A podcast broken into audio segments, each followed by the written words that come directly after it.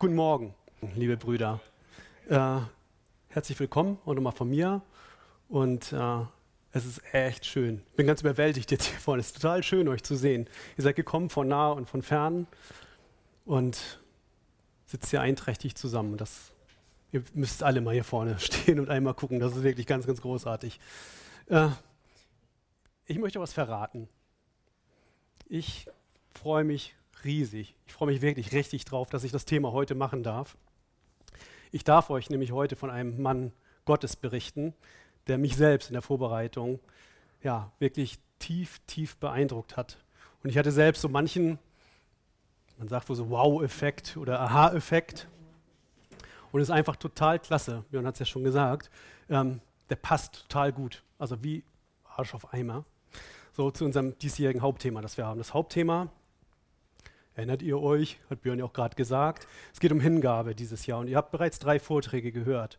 Und auch wenn Björn das jetzt hat schon mal anklingen lassen, würde ich uns das ganz gern nur ganz kurz einmal ins Gedächtnis rufen. Also wir hatten den Psalm 121.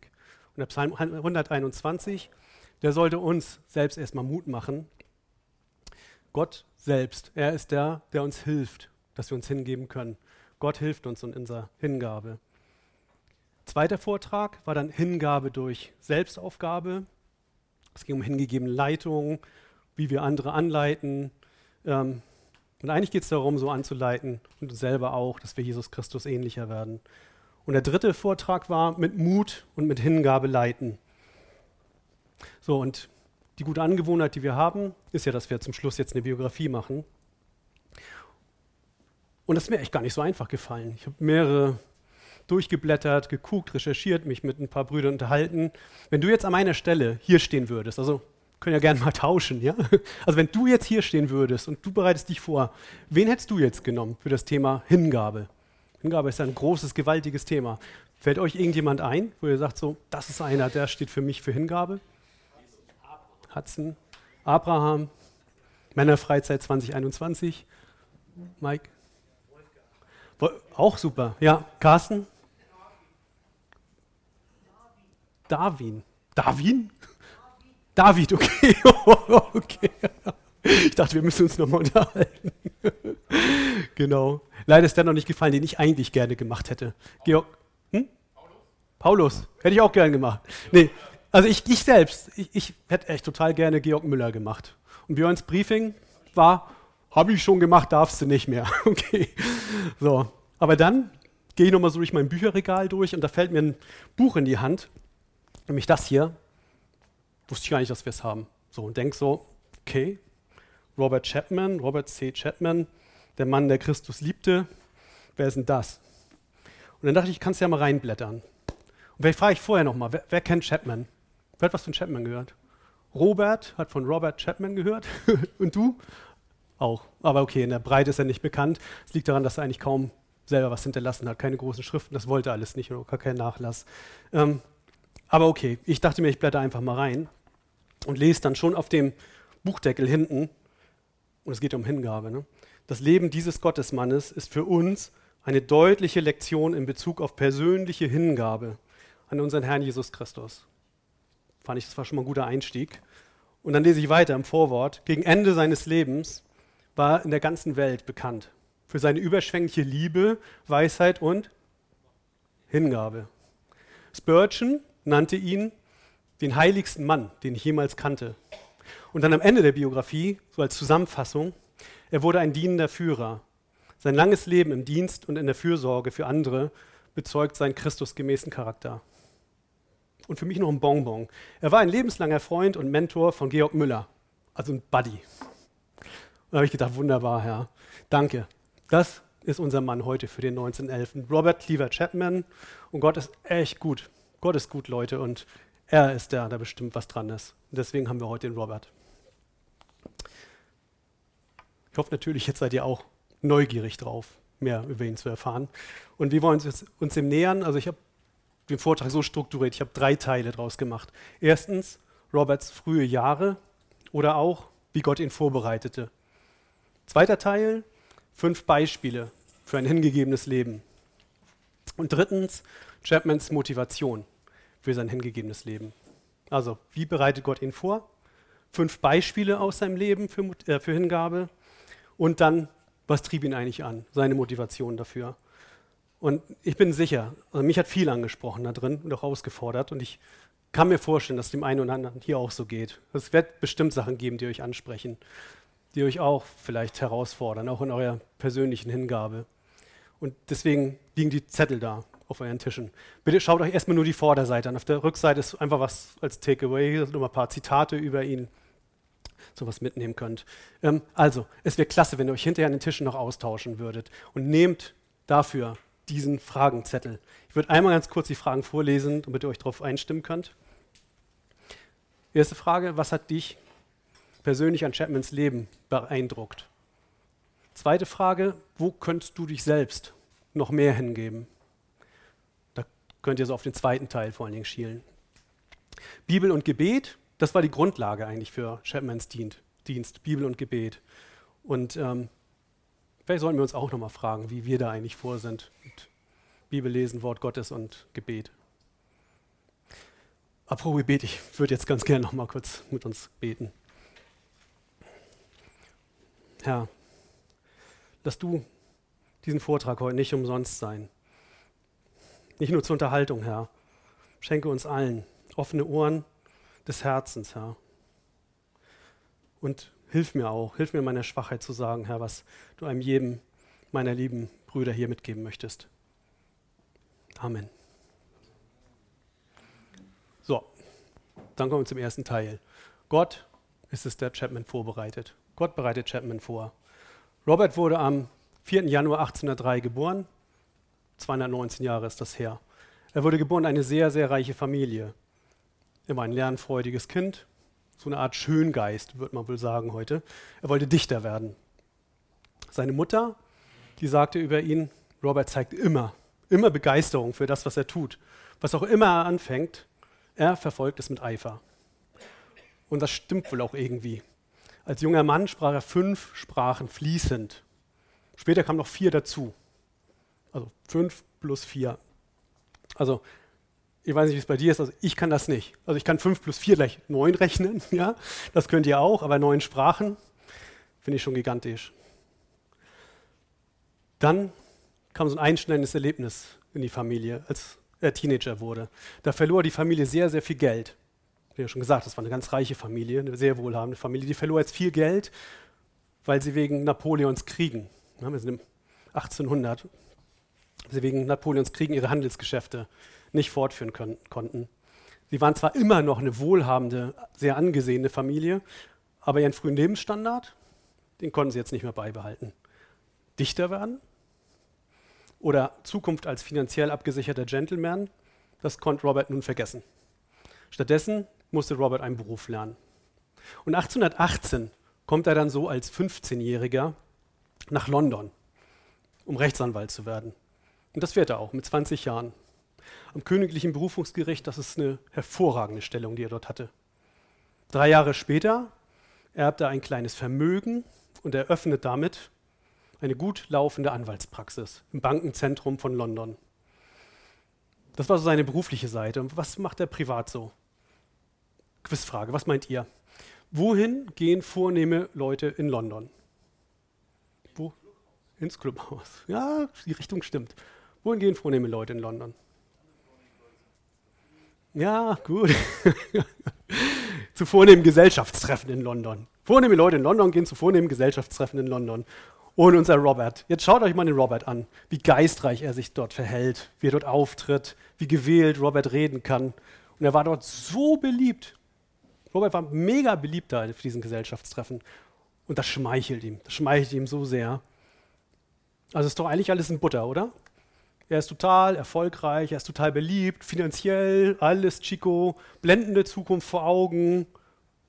Ist er glücklich? Das hört man, wie es ihm ging, wie es in ihm selbst zuging. Was er selbst schrieb über diese Gesellschaftstreffen. Bestimmt schrieb er ja, diese Welt, sie machte mich so glücklich. Ich liebte sie. Nee, das war nicht das, was er schrieb, sondern er schrieb, diese Welt machte mich krank. Ich hasste sie, da sie meinen Geist quälte. Und trotzdem war ich unfähig und ich war nicht bereit, sie aufzugeben. Robert, was ist los mit dir? Würden wir ihn wohl fragen. Und er wird uns jetzt wohl antworten, ich interessiere mich für Gott. Ich weiß aber nicht, ob es ihn gibt. Es war schlichtweg ein religiöses Interesse, das bereits bei ihm geweckt war. Und stell dir das mal vor, mit 16 Jahren. Mit 16 hat er bereits begonnen, die Bibel zu lesen und regelrecht zu studieren. Und obwohl er ihre Glaubwürdigkeit anzweifelt, er glaubte der Bibel gar nicht, las er sie doch drei bis viermal durch. Und warum las er sie so häufig durch? Warum macht er das? Um herauszufinden, ob sie wahr ist. Und so hielten ihn am Ende viele für einen gottesfürchtigen Mann, obwohl er überhaupt gar nicht glaubte. Und einige Jahre lang ging das dann so mit ihm weiter. Und dann passiert was Großartiges, was ganz Wunderbares. Es ist 1823, Robert ist 20 Jahre alt, am Ende seiner Anwaltsausbildung. Und da macht er wohl auch auf einen seiner Kollegen diesen frommen Eindruck. Jedenfalls lud jetzt dieser Kollege Chapman ein in die John Street Kapelle. Das war eine Freikirche. Und so ging Chapman 1823 mit und hörte James Evans predigen. Und ich zitiere das jetzt, weil das so schön geschrieben ist. So schön steht es, also beschreibt es sein Biograf. Hier hörte Chapman das erste Mal eine Predigt, die die Augen seines Herzens öffnete. Während Evans predigte, lösten sich Chapmans intellektuelle Vorbehalte unter der überführenden Kraft des Heiligen Geistes auf. Er nahm Christus als den Sohn Gottes an und als den, der seine Sünden an seiner Stadt getragen hat. Er nahm Christus an als den Sohn Gottes, der starb für seine Sünden. Wunderbar. Chapman bekehrt sich direkt danach und nur wenige Tage später lässt er sich taufen. Großartiges Zeugnis. Wir haben am Tisch vorhin auch über Familien gesprochen. Und auch seine Familie, die freute sich ja bestimmt jetzt mit ihm, oder? Was meint ihr? Haben sie sich gefreut? Hm. Sie waren extrem ablehnend. Bekehrung, Nachfolge, das passt einfach nicht in ihr Weltbild. Überhaupt gar nicht. Viele schlossen ihn daraufhin aus. Verwandte, Freunde, Bekannte wollen nichts mehr zu tun haben mit ihm, fühlen sich angegriffen von ihm. Angegriffen durch seine Begeisterung für Jesus Christus als sein persönlichen Heiland. Wie reagiert man auf sowas? Wie reagiert Chapman auf sowas? Und ich finde, das hat er schon gemacht wie ein reifer Christ. Er empfindet nämlich trotz ihrer harten Reaktion nichts als Liebe zu ihnen. Er betet viel für sie und versucht den Kontakt zu halten. Leute, das ist genau das, so, so soll es einfach sein. Er schmäht nicht zurück, er hält die andere Wange noch hin. Und am Ende liebt er sie umso mehr. Evans sein Pastor erkennt in Chapman so ein aufrichtig dienendes Herz und er fördert ihn, er fördert ihn sehr. Und so beginnt Chapman schon bald zu predigen. Und wir denken, ja, der war so gelehrt und der war so begeisterungsfähig und hat sich so reingegeben. Bestimmt von Anfang auch ein ganz toller Prediger. Und das war aber gar nicht so am Anfang. Fand ich auch erstaunlich irgendwie zu lesen. Ähm, wahrscheinlich hat er wie ein Anwalt, ein bisschen steif vielleicht auch gepredigt. Auf jeden Fall gab es vernichtendes Feedback von seinen Freunden. Also ehrliche Freunde braucht man halt im Leben. Ne? Und die sagten zu ihm, du, Robert, du wirst niemals ein guter Prediger. Also mich hätte das echt getroffen. Also ich bin kein Prediger, aber mich hätte das getroffen an seiner Stelle. Also das macht ihn auch entsprechend traurig. Was ich aber total klasse finde, das war eigentlich der Moment, der ihn auch demütigte. Also genau diese vernichtende Kritik war eigentlich das, was ihn demütig machte. Und er kannte darin seine Abhängigkeit zu Gott. Und hört mal jetzt, wie Chapman genau darauf antwortet, du kannst nicht predigen. Niemals. Es gibt viele, die Christus predigen, aber nicht sehr viele, die Christus leben. Mein großes Ziel wird es sein, Christus zu leben. Und das wurde dann auch sein Lebensmotto. Da hat sich das schon rauskristallisiert. Und deswegen auch dieser Untertitel hier, der Biografie hier unten, der Mann, der Christus liebte auch, aber hier steht der Mann, der Christus lebte. Und so ging es dann weiter. Und nach und nach wird ihm Geistiges immer wichtiger und das Weltliche wird ihm immer unbedeutender. Seine, alte seine alten Freunde, die verlassen ihn und er findet neue Freunde unter geistigen Geschwistern. Viele von denen waren arm, vielleicht sogar bettelarm. Und er begann sich um sie zu kümmern. Und fortan sah man ihn an vielen, vielen Abenden in den Armenvierteln. Unser Chapman, er wurde zu einem Evangelisten, zu einem Evangelisten mit sozialem Anliegen. Und so begann er sich immer häufiger zu fragen, ob er seine gut laufende Anwaltskanzlei aufgeben sollte. Und jetzt auch an der Stelle finde ich so faszinierend, wie Gott selbst wirkt im Leben eines Gläubigen. Wenn man das erkennen kann. Und das kennt ihr doch bestimmt auch, oder? Wenn ihr Gottes Handschrift in eurem Leben seht. Wenn wir das sehen, da können wir einfach nur staunen. Und so war das auch bei Chapman. Während Chapman geistig reift, hat Gott eigentlich schon parallel, also quasi den nächsten Schritt vorbereitet. Und wie hat er das gemacht? Indem er für Chapman einen äußerst fruchtbaren Boden in Südengland vorbereitete. Und auch hier ich versuche das mal kurz zu halten, diese Passage. Ist einfach zu schön, um sie wegzulassen. Also eine Cousine von Chapman und ihr Ehemann, Thomas Puxley, die war neugierig und besuchten Chapman nach seiner Bekehrung. Die wollen einfach wissen, was da los ist. Reine Neugierde. Und was passiert dann? Er studiert mit ihnen die Bibel. Sie lassen sich auch darauf ein. Er betet mit ihnen und nach einigen weiteren Besuchen übergeben die Puxleys ihr Leben an den Herrn. Was sie auch sehen, ist dieser wachsende Dienst den Chapman unter den Armen hat. Und was sie jetzt machen, ist, dass sie den gleichen Dienst in Barnstaple, wo sie wohnen, ebenfalls einführen. Copy and Paste ist es eigentlich. Ne? So. Und das segnet Gott am Ende so sehr, dass Paxley seinen Beruf aufgibt und vollzeitlich dient. Es entstehen neue Hausgemeinden in Südengland und ein Netzwerk. Und das ist jetzt ganz entscheidend auch für Chapman.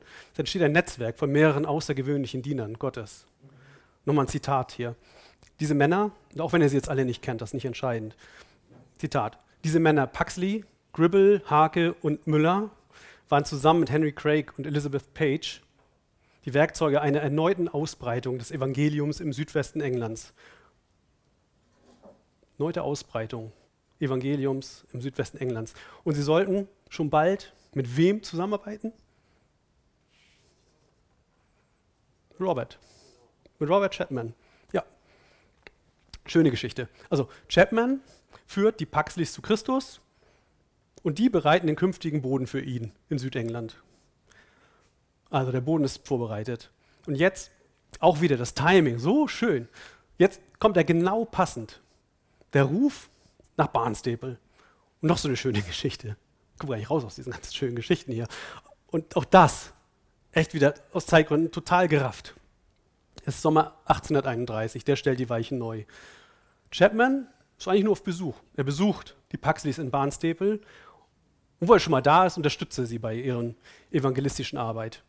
Und das wird so ein großartiger, voller, durchschlagender Erfolg, dass er große Aufmerksamkeit dort erregt.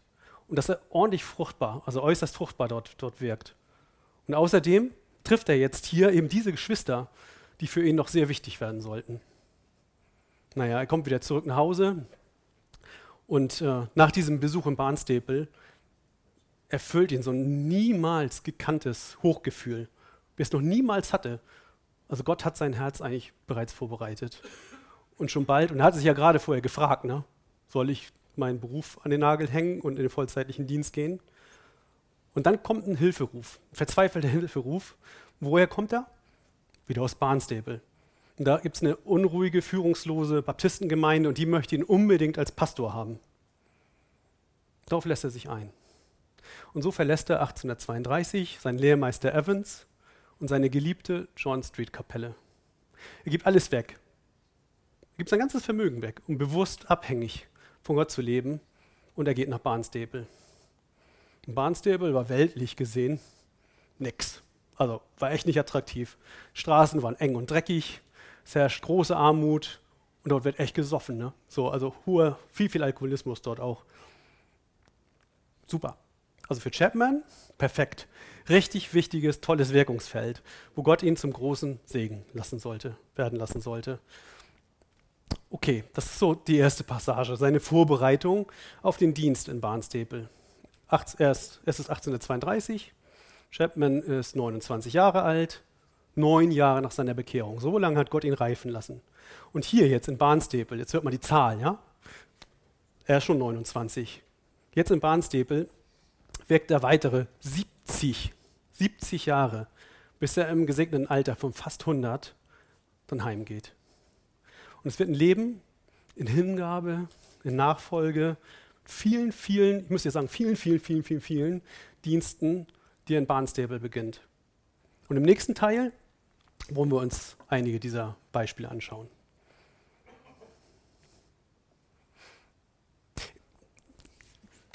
Gib mir noch mal zwei Minuten. Ähm, ich weiß nicht, ob ich das richtig rüberbringen konnte, ob es richtig klar geworden ist. Ich würde das gerne einfach nochmal unterstreichen. Ähm, das ist einfach so perfekt, ne? so perfekt adjustiert. Das ist so perfekt, wie hier in der Geschichte ein Rädchen direkt ins andere greift. Ne? Also Gottes Plan ist einfach präzise. Gottes Plan ist präzise wie ein Uhrwerk. Ich hoffe, das ist rübergekommen. So, und ähm, es handelt sich am Ende um mehrere Nachfolger, die sich gegenseitig ermutigen, die zusammen Boden beackerten und sich gegenseitig zum Vorbild wurden. Und ich, ich möchte euch auch bitten, ich möchte wirklich inständig bitten, lasst das auch hier so sein. Lasst das bitte, lasst es bitte auch unter uns Männern hier so sein in der Arche. Lasst uns auch ein Vorbild sein, lasst uns auch gegenseitig ermutigen. Überleg mal, ohne diesen Anwaltskollegen, den der Chapman mitgenommen hat in die Kapelle, da wäre Chapman überhaupt gar nicht gläubig geworden.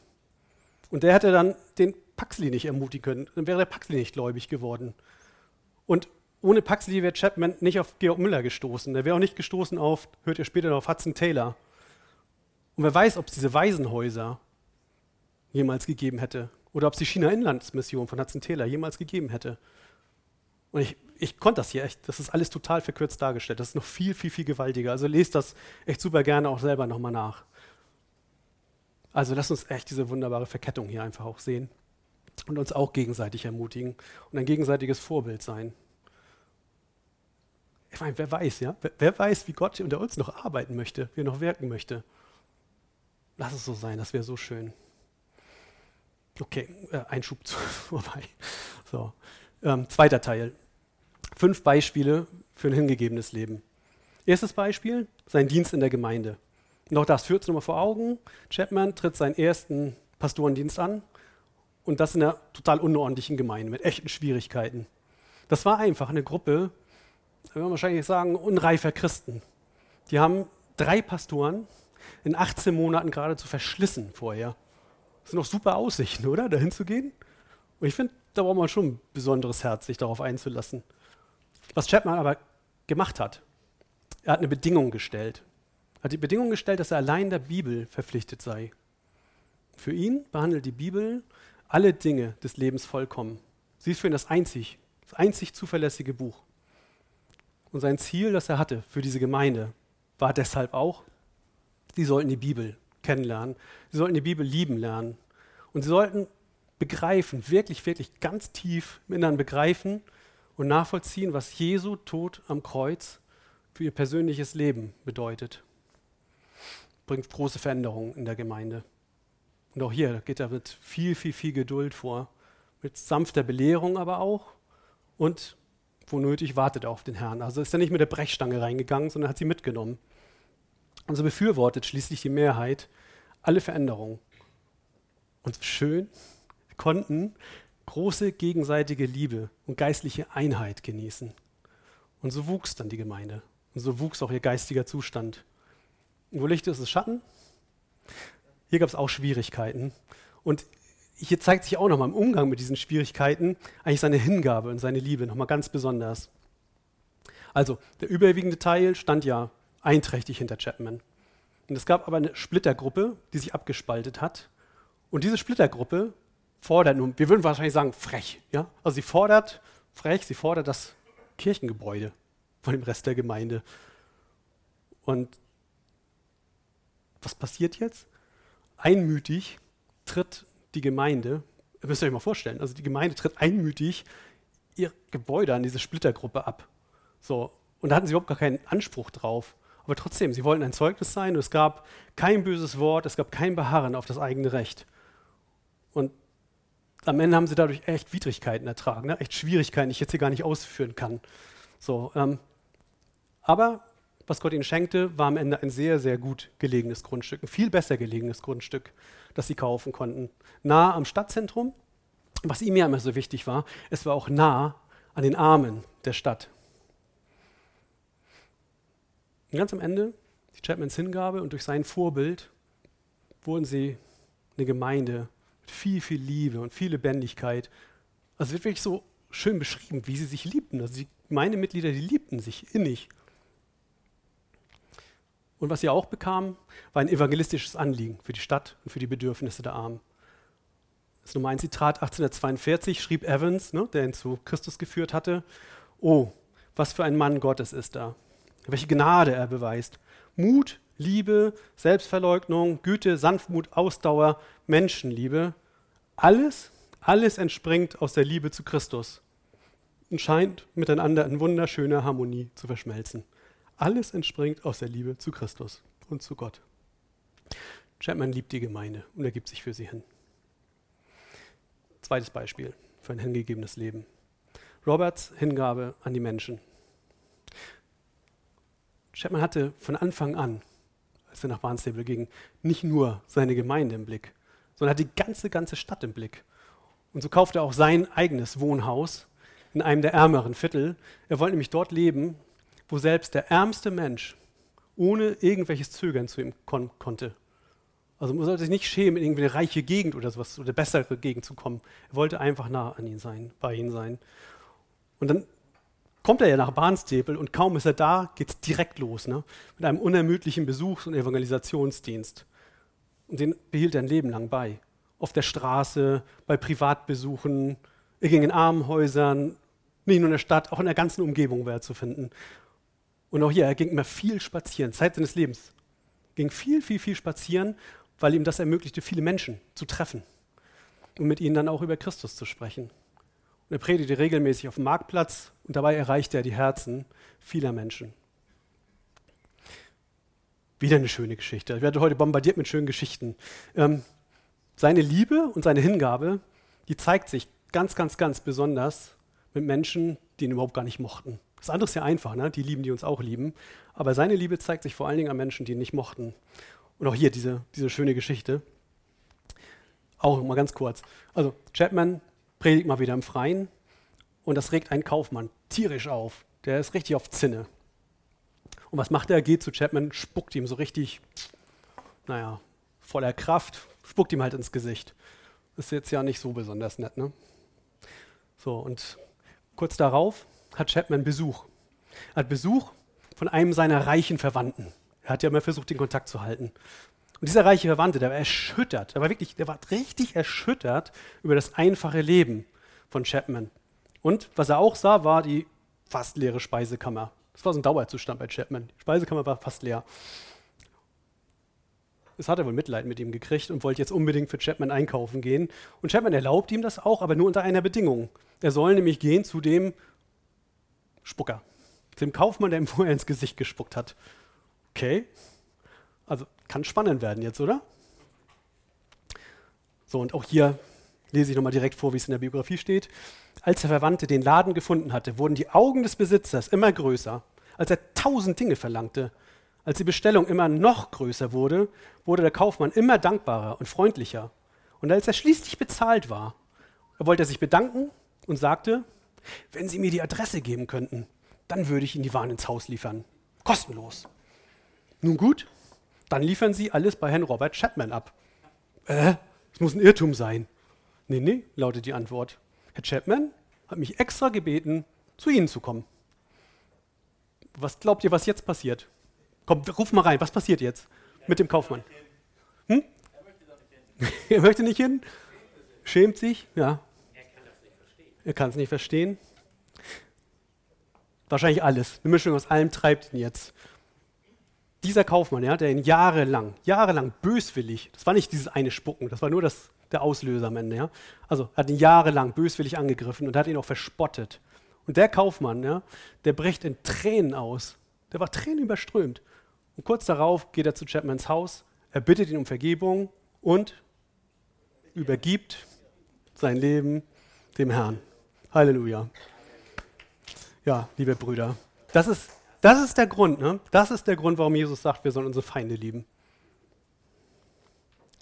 Und sein Vorbild färbt ab auf seine Gemeinde. Seine Gemeinde brennt bald auch für Evangelisation. Sie hat eine Verpflichtung, die sie verspürt, den Armen in der Nachbarschaft ganz praktisch zu helfen. Sie richten eine Volksküche ein, sie richten eine Kleidersam Kleidersammlung ein. Aber da mieten sie nicht irgendwas für an, sondern das machen sie in den Privathäusern der Gemeindemitglieder. Und Chapman fördert auch noch darüber hinaus Liebesdienste von Christen an anderen, äh, an, an, den Armen. Ich hatte schon gesagt, ne, kannte George Müller, Georg Müller. Ähm, er war mit ihm ganz eng verbunden. Und ein späterer Leiter von Müllers Waisenhäusern schrieb nach dem Tod Chapman über Chapman. Er war einer von Georg Müllers ältesten und engsten Freunden. In entscheidenden Zeiten seiner Arbeit suchte und erhielt Müller mehr als einmal den wertvollen Rat Chapmans. Chapman liebte die Menschen und er gab sich ihnen hin. Drittes Beispiel für ein hingegebenes Leben, Chapmans Herz für die Mission. Was wir auch schon gehört haben, das geht wie so ein Muster hier durch, ne? so, dass er die Bibel liebte und er studierte sie auch täglich. Und deswegen macht ihn das total traurig, dass es Länder gab, wo die Bibel gar nicht gelesen wurde oder auch gar nicht gelesen werden durfte. Und deswegen machte er sich insgesamt auf vier Missionsreisen. Er geht nach Spanien und auch einmal nach Irland. Und Spanien selbst können wir irgendwie jetzt aus unserer Perspektive gar nicht so nachvollziehen. Aber damals, vor 200 Jahren, Spanien hatte eine besonders unrühmliche religiöse Geschichte. Nicht-Katholiken wurden verfolgt. Ausländische Missionare wurden nicht ins Land gelassen. Spanien war echt ein gefährliches Missionsfeld. Ließ sich Chapman abhalten von Gefahr oder von seinen sonstigen Verpflichtungen, die er hatte? Nö. Er folgt dem Ruf Gottes 1834, also zwei Jahre nach seiner Ankunft in Barnstaple, 1834, bricht er auf zu seiner ersten Missionsreise nach Spanien. Er schmuggelt Bibeln, er durchwandert das ganze Land zu Fuß wieder, zu Fuß, um möglichst vielen Menschen das Evangelium zu bringen. Und jetzt gibt es hier drei Kapitel in diesem Buch, die das alles beschreiben, die alle großartig sind, können wir hier leider nicht machen. Aber wir lassen einmal Henry Page, einer seiner geistlichen Schüler, zu Wort kommen. Mr. Chapman war ein Mann des einen Buches der Bibel. Er las die Bibel nicht nur, sondern begleitete das Lesen mit ständigem Gebet. Bibel, Gebet. Er bewässerte den Boden, auf dem er ging, mit Gebet. Als er durch Spanien reiste, im ganzen Land keinen einzigen Christen kannte, war er nicht mutlos, sondern er vertraute auf Gott. Als er Jahre danach die Türen zum Predigen des Evangeliums geöffnet sah, da war er überhaupt nicht überrascht, da er dafür gebetet und geduldig auf Antwort gewartet hatte. Großes Vertrauen ins Gebet. Letztendlich war er Pioniermissionar für Spanien in seiner Zeit. Und nachdem seine Reisen und seine Gebete dazu führten, dass mutige Männer nach Spanien gingen, konnte er gar nicht anders als Gott zu preisen. Und er sagt, oh, wenn ich bedenke, dass das unverfälschte Wort Gottes nun ungehindert in jedem Winkel dieses dunklen Landes verkündigt wird, in einem Land, in dem die Schrift 300 Jahre lang verboten war und in dessen Landesgrenzen die Kinder Gottes diese ganze Zeit über gehauen, geschlagen, nee, getötet, getötet wurden. Gott sei Dank für seine unaussprechliche Gnade. Und auch Hudson Taylor hört von Chapman und von seinem missionarischen Anliegen. Und Chapman fördert auch Hudson Taylor und wird Berater der China-Inland-Mission China und betet täglich dafür. Und auch für Hudson Taylor. Chapman hatte ein großes Herz für die Mission. Viertes Beispiel. Auch so ein Dienst, der uns erstmal gar nicht so bekannt vorkommt, aber durchaus nachahmenswert. Fünf, äh, viertes Beispiel seine Hingabe, sein Gastvaterdienst. Auch das begann er, irgendwie alles, ne? Ich bin immer so, das begann er direkt nach seiner Ankunft ins Bar, in Barnstaple. Und das ist auch so ein Dienst. Beginnt er sofort nach seiner Ankunft. Er hat gehört von vielen Missionaren und von vielen Predigern, die mutlos waren, die ausgelaugt waren, die überhaupt gar keine Ruhe fanden. Und so einen Ruheort wollte Chapman für sie schaffen. Ein Ort der Ruhe. Ihnen zuhören, sie in Gespräch und Gebet ermutigen, damit sie neue Kraft schöpfen können. Und was heißt das praktisch? Er macht sein eigenes Haus zu einem Gasthaus. Seine Gäste wohnten bei ihm wie in einer Familie. Schön. Also sie wohnten wie in einer Familie und sie wurden sehr, sehr, sehr ermutigt dadurch, durch dieses Vorbild, das er ihnen gab. Und das war egal, ob sie Tage, Wochen oder häufig sogar Monate blieben. Auch hier, er verlangt kein Geld von seinen Gästen und macht sich auch wieder von seinem himmlischen Vater vollkommen abhängig. Und wenn die Lebensmittel ausgingen, was sie häufig taten, dann betete er dafür und Gott versorgte, immer gerade zur richtigen Zeit. Ihr erinnert euch ne, an die Verwandten mit der leeren Speisekammer. Vielleicht kam der gerade, als da einer zu Besuch war. Wie wertvoll und ermutigend dieser Gastdienst war. Und ja, wie ermutigend auch seine eigene Hingabe war für diese müden Männer Gottes, zeigt auch exemplarisch der Bericht von Norman Case. Norman Case ist ein äh, Mitarbeiter von Hudson Taylor, der selbst zwei Monate bei ihm wohnen durfte. Und Hudson, ja, Hudson, äh, Norman Case da berichtet. Die ganze Ordnung des Haushalts war nicht nur auf Bequemlichkeit ausgerichtet, sondern hatte auch das allgemeine geistige und körperliche Wohlergehen der vielen Besucher im Blick. Es beeindruckte mich damals, die Einrichtung und Führung eines idealen christlichen Haushalts zu erleben. Die Liebe und die Ehrfurcht im Umgang mit der Bibel und die Unterwürfigkeit unter ihrer Autorität prägten die besondere Atmosphäre dieses Hauses. Auch das Tischgespräch, Tischgespräch, auch das Tischgespräch drehte sich um geistliche Anliegen. Und das ist ein Maß, wie ich es bis dahin zuvor noch nirgends erfahren hatte. Eine gewöhnliche Mahlzeit wurde zu einem Liebesmahl. Vielleicht war das heute auch ein Liebesmahl, das wir hier hatten. Das Leben war einfach, aber gut. Es war ein ideales Zuhause für einen müden und einen Mitarbeiter oder für einen niedergeschlagenen Christen. Am Ende konnten Christ dort nicht Tage oder Wochen bleiben, ohne dass sein ganzes Folgeleben, sein ganzes weiteres Leben zutiefst, zutiefst davon geprägt wurde. Glaube ich, ich wäre da gern, ich wäre wirklich gern zu Gast gewesen. Du auch? Fünftes, letztes Beispiel. Er blieb aktiv bis zum Ende. Jetzt nochmal echt aufmerksam. Ich weiß, wir kommen jetzt auch so langsam zu Ende. Ähm, das ist so schön, was er mit 93 Jahren schreibt. Hört mal, was er schreibt. Es geht mir gut. 93. Es geht mir gut, wirklich gut, da ich dem Ziel meines Wettlaufs näher komme. Der Herr Jesus Christus wird mir durch den Heiligen Geist lieber und lieber gemacht. Wow. Das kann man doch mal auf der Zunge zergehen lassen, oder? Ist das nicht eine Ermutigung? Für die Älteren hier unter uns, aber eigentlich doch für uns alle, oder? Lass uns das noch einmal lesen was er schrieb, ne? im Alter von 93 Jahren. Es geht mir gut, wirklich gut, da ich dem Ziel meines Wettlaufs näher komme. Der Herr Jesus Christus wird mir durch den Heiligen Geist lieber und lieber gemacht. Und das ist auch was, wofür wir echt beten dürfen, oder? Dass wir es auch so erfahren, wenn es für uns, wenn wir schon drin sind oder wenn es für uns geht, in den letzten Lebensabschnitt. Das wünsche ich mir für mich zumindest sehr. Und das wünsche ich euch, wünsche ich das auch sehr, dass ihr das so sagen könnt, wie Chapman das hier gesagt hat. Dann predigt er weiter, noch bis er 98 Jahre alt wird. Er hielt Bibelstunden bis 98, sein Gasthaus lief weiter, er reist und besucht Gemeinden. Was für ein Pensum, ne? Der ist fast 100. Und mit 99 dann hat er einen leichten Schlaganfall. Dann lebt er noch zehn Tage weiter, ansprechbar, bei vollem Bewusstsein und dann tröstet er selbst sterbend noch seine Besucher. Und am Tag vor seinem Tod diktiert er Worte, die mich gerade wieder anfassen. Die haben mich irgendwie jedes Mal, wenn ich es gelesen habe, angefasst. Also am Tag vor seinem Tod, einen Tag davor, diktiert er Worte, die vorgelesen werden sollten seiner Gemeinde. Ich beuge mich, ich beuge mich vor der Souveränität Gottes, meines himmlischen Vaters. Ich habe keinen Willen als nur sein, sagt ein sterbender Mann. Ich habe keinen Willen als nur sein. Wir wissen, dass Gott Liebe ist. Und wenn sich diese Liebe, die kein Maß kennt, mit der Weisheit verbindet, die keine Fehler macht, dann ziemt es sich für uns, als seine Kinder, voller Dankbarkeit zu sein. Wir haben das ganze Herz Christi. Schau mal, diese beiden Punkte, ne?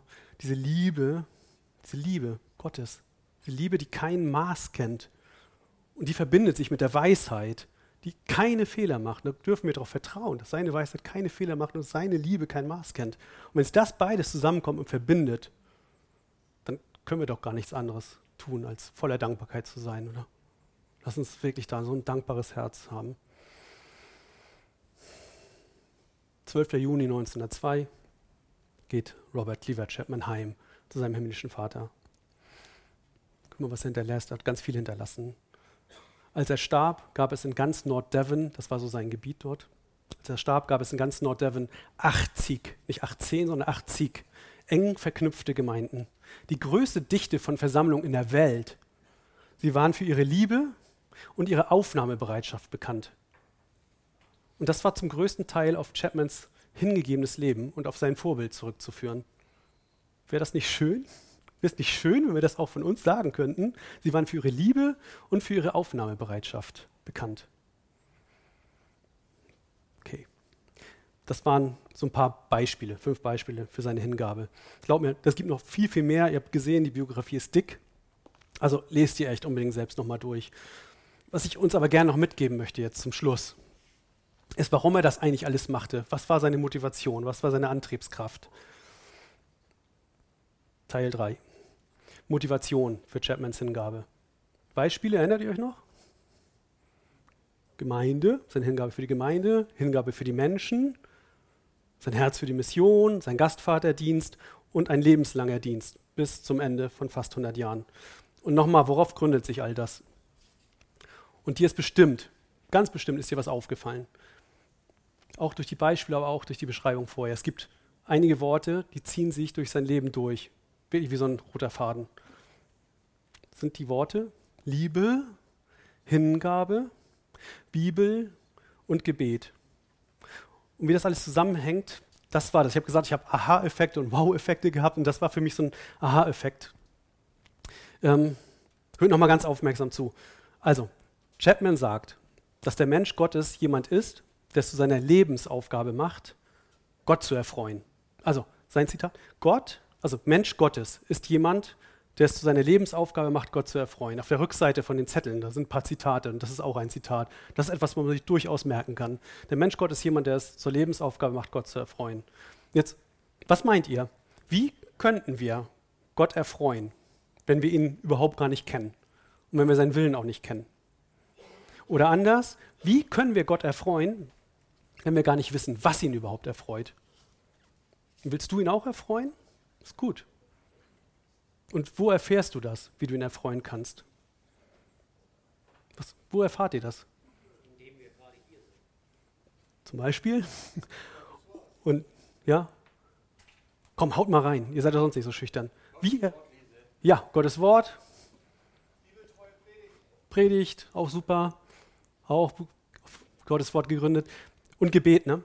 So, also Bibel und Gebet ist es. Wort und im Gebet. Und so war es auch bei Chapman. Mal ganz kurz jetzt zu Gottes Wort. Also er liebte ja Gottes Wort. Ne? Mit 16 Jahren, als er noch ungläubig war, begann er sein Bibelstudium und behielt das 84 Jahre lang bei, bis zu seinem Tod mit fast 100. Als James Wright ihn das erste Mal predigen hört, war der total bewegt, also tief bewegt, weil er nämlich sah, wie Chapman bei seinen Zuhörern eine große Liebe für das Evangelium weckte. Und da denkt Wright drüber nach. Warum hat er diese Wirkung? Und sein Schluss ist, ich glaube, dass die Erklärung in der äußersten Ehrfurcht und Liebe gegenüber dem von Gott eingegebenen Wort zu finden ist. Also Gottes Wort. Was war das zweite? Gottes Wort und Gebet. Wie schaut es damit bei ihm aus, mit Gebet? Also am Ende war es eigentlich beständiges Gebet, worauf sich sein aktiver Glauben und auch seine Weisheit, er wurde oft wegen seiner Weisheit auch gefragt, also sein aktiver Glauben und seine Weisheit, die gründeten sich auf beständigem Gebet. Seine Freude am Gebet kannst du noch in Liedern hören, die er schrieb. Er schrieb auch viele Lieder. Oh, wie lieb ich es, in Einsamkeit mit dir, großer Gott, im Zwiegespräch zu sein. Du bist mein Vater aller Zeit. Wie lieb ich es, mit dir, großer Gott, im Zwiegespräch zu sein.